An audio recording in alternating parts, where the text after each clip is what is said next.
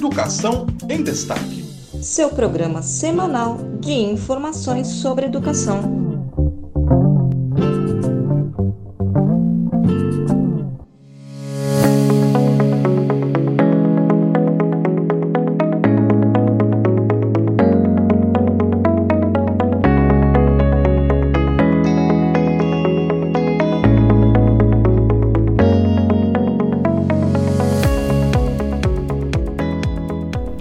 Prática científica no Brasil há muito tempo é subfinanciada pelo governo federal.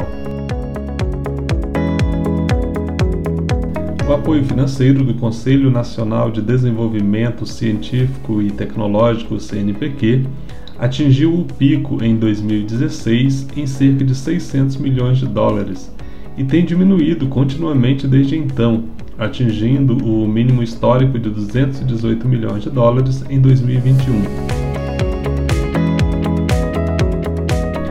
Como resultado, a convocação deste ano para bolsas de pesquisa limitou os orçamentos em menos de 1.700 dólares por membro do corpo docente por ano, nem mesmo o suficiente para cobrir o custo de muitos reagentes únicos e tornando impossível o trabalho de bancada dos laboratórios. Este é um trecho de nota que a bióloga Alicia Kowaltowski, membro titular da Academia Brasileira de Ciências, publicou no dia 26 de outubro sobre os novos cortes de recursos para a ciência brasileira na seção de correspondência da revista Nature. Olá, eu sou Francisco Domingos e este é o podcast Educação em Destaque, o seu programa semanal de informações sobre educação direto de Brasília. E no programa de hoje nós vamos tratar sobre a mobilização de entidades e personalidades contra os cortes no orçamento para ciência e tecnologia. Ouviremos o ex-ministro da Educação e atual presidente da Sociedade Brasileira para o Progresso da Ciência, o professor Renato Janine Ribeiro, que explica sobre a constituição do Fundo Nacional de Desenvolvimento Científico e Tecnológico, o FNDCT, e os impactos do subfinanciamento da pesquisa no Brasil. Vamos analisar a aprovação pela Câmara de projeto de lei do deputado Ricardo Barros, líder do governo, que permite mudança no Fundo Nacional de Desenvolvimento da Educação para a conclusão de obras paradas. Será uma boa, uma boa notícia? E a nossa dica da semana é o curso para compreender o financiamento da educação superior no Brasil, oferecido pelo Centro Sou Ciência, da Universidade Federal de São Paulo. Vamos lhe passar todas as informações. Então fique por aqui porque está começando Educação em Destaque.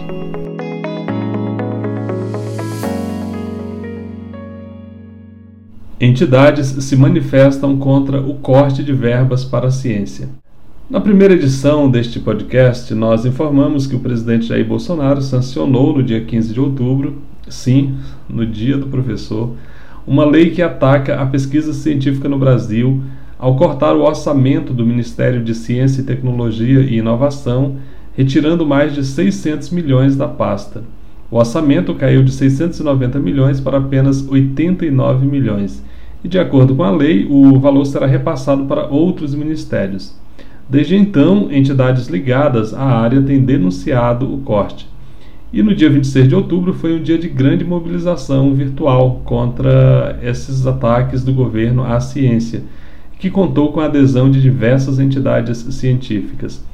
A Iniciativa para a Ciência e Tecnologia no Parlamento, ICTP.br, esteve à frente da organização e mobilizou mais de 25 entidades para assinar o manifesto Quanto Vale a Ciência, publicado no mesmo dia 26.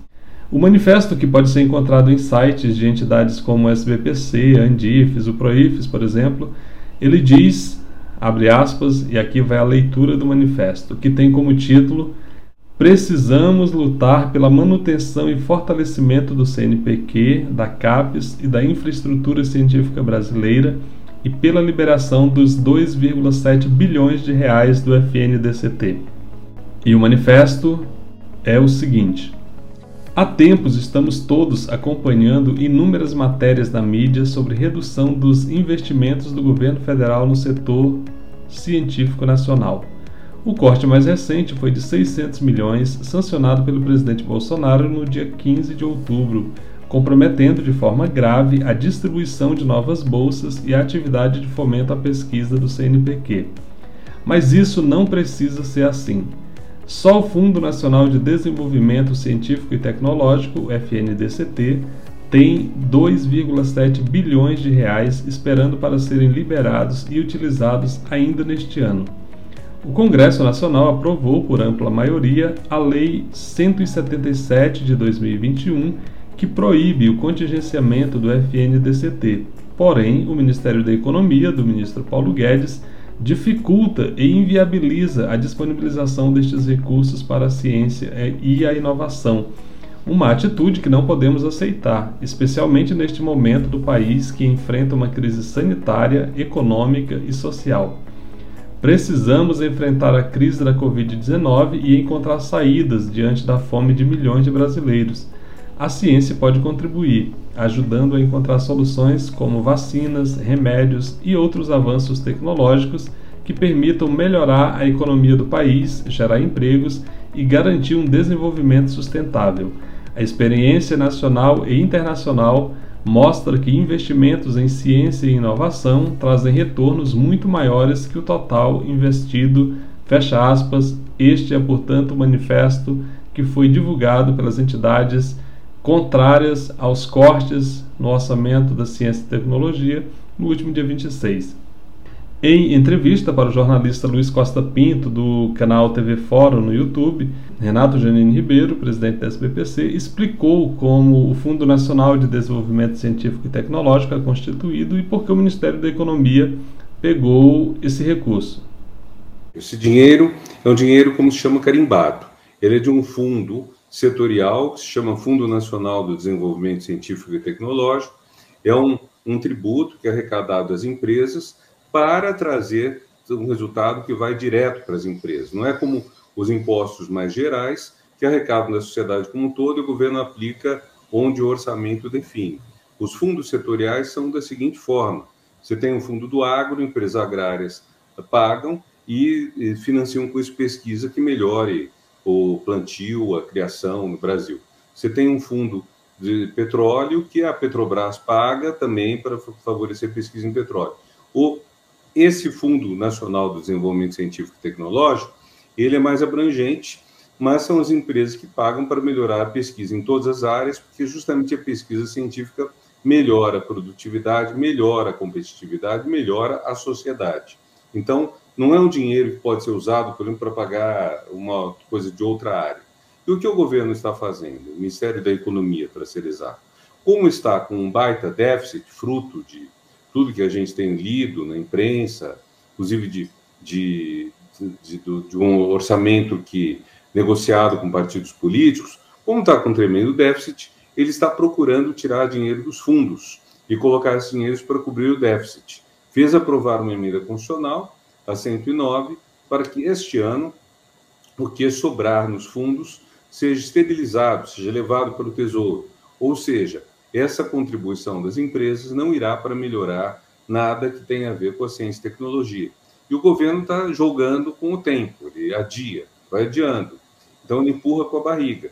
Então, eh, para eles, deve ter sido uma bênção para a economia o apagão do, do da plataforma Lattes do sistema do CNPq, que atrasou mesmo uma série de julgamentos. Mesmo assim, o CNPq fez realmente um trabalho muito forte, um trabalho sério, e conseguiu abrir o chamado edital universal, que, simplificando, significa que você pode pedir em qualquer área do conhecimento, não é uma área específica, mas em qualquer área do conhecimento, fez um, um formulário simplificado para ser preenchido até 30 de setembro e, dessa maneira, poder ser julgado ao longo de outubro e o dinheiro ser liberado até o final de dezembro, a tempo, portanto, de não ser comido pela economia. E aí o que faz a economia? Faz uma coisa nunca antes vista, que eu saiba, que é o ministro mandar uma carta ao Congresso mudando as rubricas de um projeto de lei. Apesar de chamar projeto de lei do Congresso Nacional, o PLN é um projeto de iniciativa exclusiva do presidente da República para lidar com questões orçamentárias.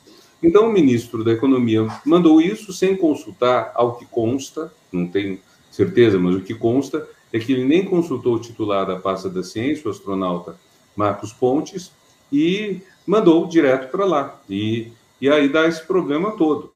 Janine explicou ainda os efeitos do corte nos recursos da ciência e tecnologia para a academia e para os pesquisadores brasileiros. O efeito disso para, para a área acadêmica e científica é brutal, porque o CNPq já está com uma verba muito reduzida em relação aos anos anteriores, em relação ao apogeu, que foi 2013, e está com uma verba reduzida e vai ser mais, mais escassa ainda. Né?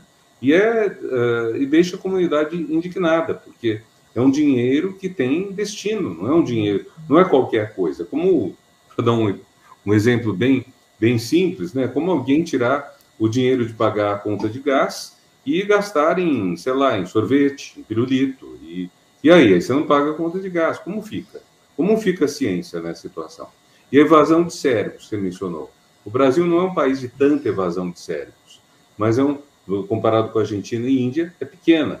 Mas por quê? Porque você tem os jovens cientistas que conseguem um emprego, sobretudo no tempo do Lula e da Dilma, você conseguiu empregar a maior parte dos doutores brasileiros, ele consegue um emprego e aí, mesmo que faltem reagentes, que, que o computador esteja obsoleto, que você não consiga pagar uma atualização de um aplicativo, eles lutam, lutam.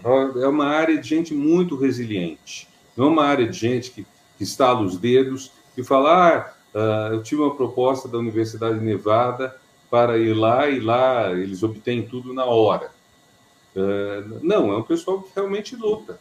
Então, uh, o que a gente tem com isso é que as pessoas estão quase sem perspectiva. Eu conheço duas jovens doutoras que estão se destacando, uma na área de química, outra na, na, na no, diretamente lidando com coronavírus, estão na faixa dos 30 anos estão com bolsa de pós-doutorado, que significa que elas não têm um vínculo ainda como universidade que lhes dê um futuro definido. Então, essas bolsas pós-doutorado vão fazendo o quê?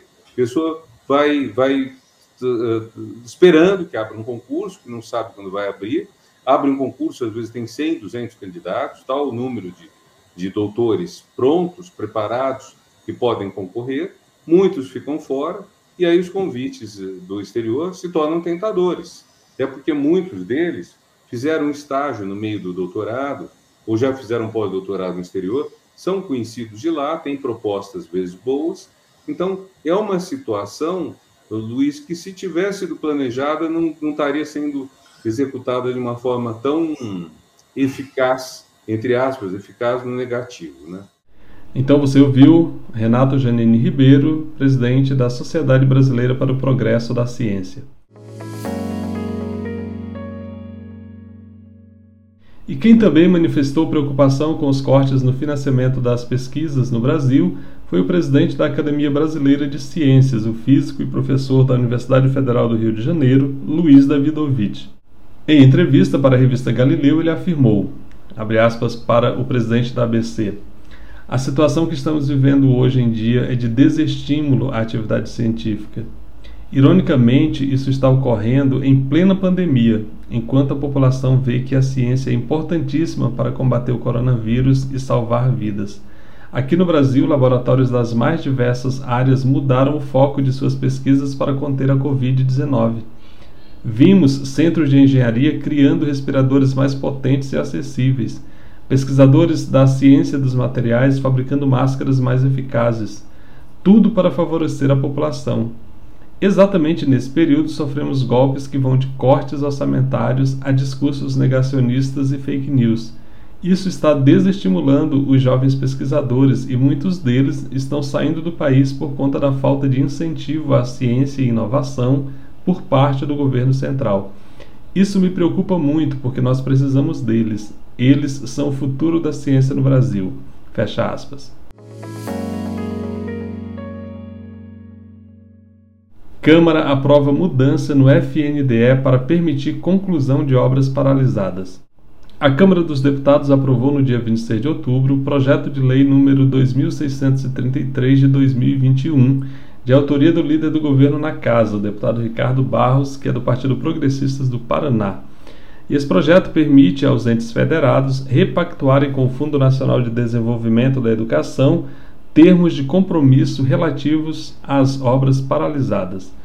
O projeto, que já foi encaminhado ao Senado, ele tramitou rapidamente pela Câmara abrange as obras paralisadas que entraram no sistema de controle do Ministério da Educação no período de 1 de janeiro de 2009 a 31 de dezembro de 2020. O líder do governo afirmou que a proposta foi construída com apoio do Ministério da Educação, do Tribunal de Contas da União e da Controladoria Geral da União. Ricardo Barros explica então o projeto. Abre aspas para ele.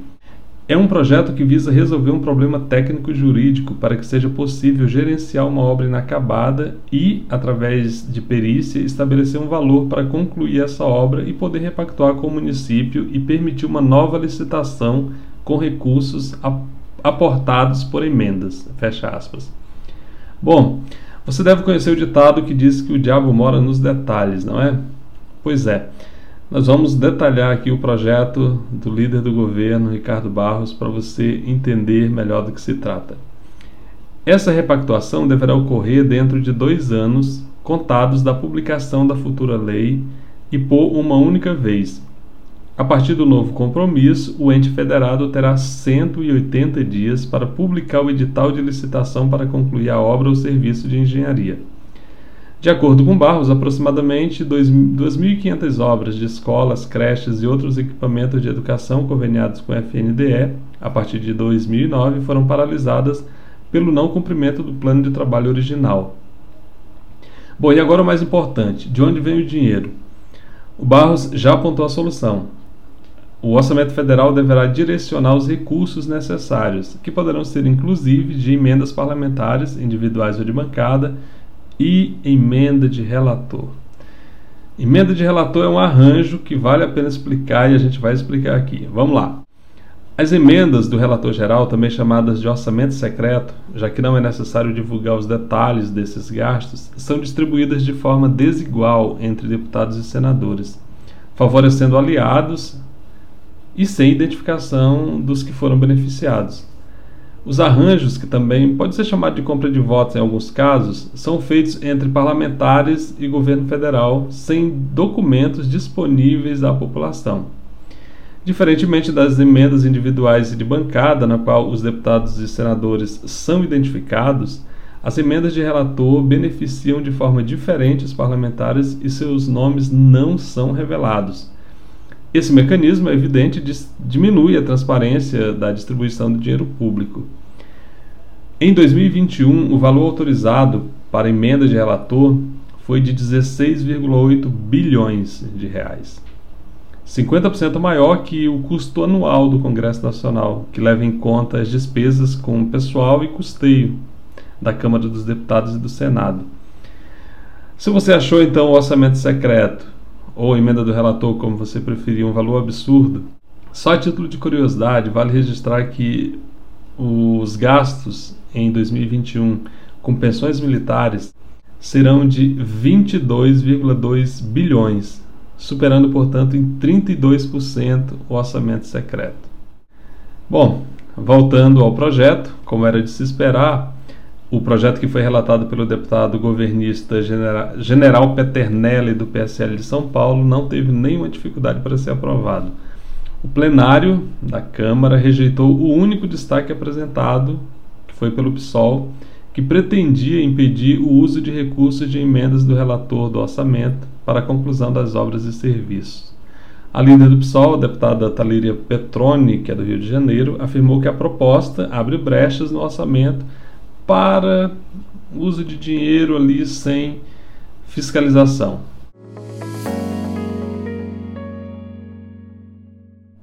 E agora vamos à dica da semana.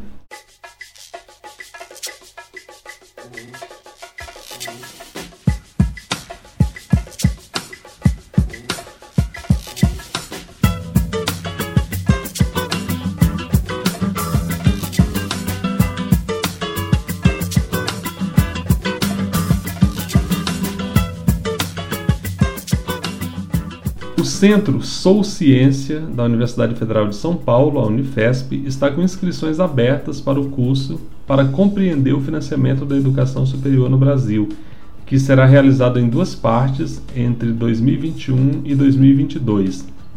O Centro Sou Ciência está disponibilizando 250 vagas e a atividade é gratuita, tendo como público-alvo acadêmicos, alunos de graduação e de pós-graduação, docentes, pesquisadores, técnicos administrativos, além de jornalistas, lideranças de movimentos sociais e a comunidade em geral.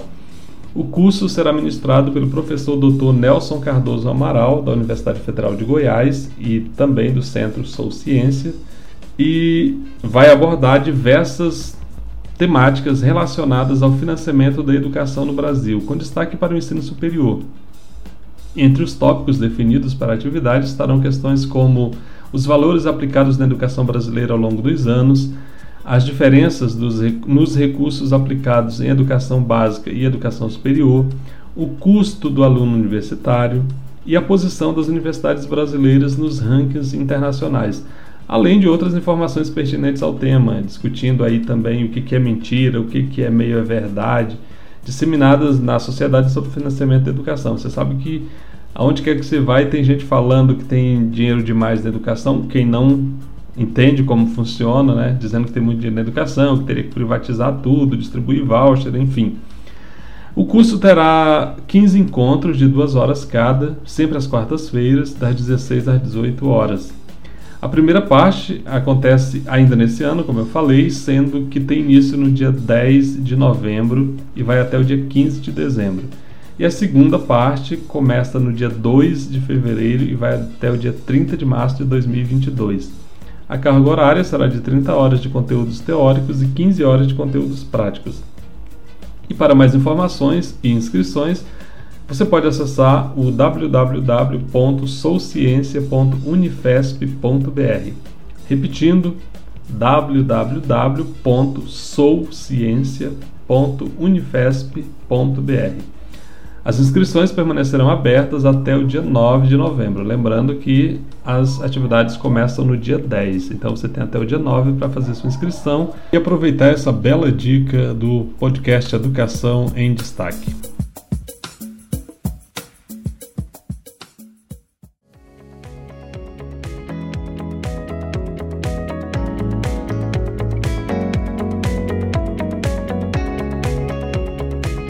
Estamos chegando ao final de mais um programa que eu espero que você tenha gostado.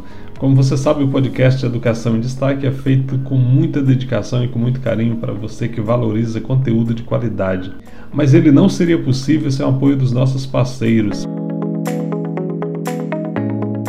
Falo aqui do Sindicato Nacional dos Técnicos de Nível Superior das IFES, o ATENS Sindicato Nacional. Sindicato dos Trabalhadores da Educação Básica, Técnica e Tecnológica do Estado do Paraná, o Sindedutec, e do Sindicato dos Docentes das Instituições Federais de Ensino Superior dos municípios de Abaetetuba, Ananindeua, Belém, Bragança e Cametá, o Sindproif-SPA. Você também pode apoiar este podcast. Procure por Educação em Destaque no Instagram, no Facebook, no YouTube e siga o nosso perfil.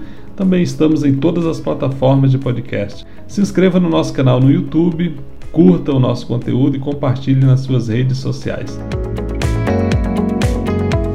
Eu fico por aqui e te espero na próxima semana. Até lá!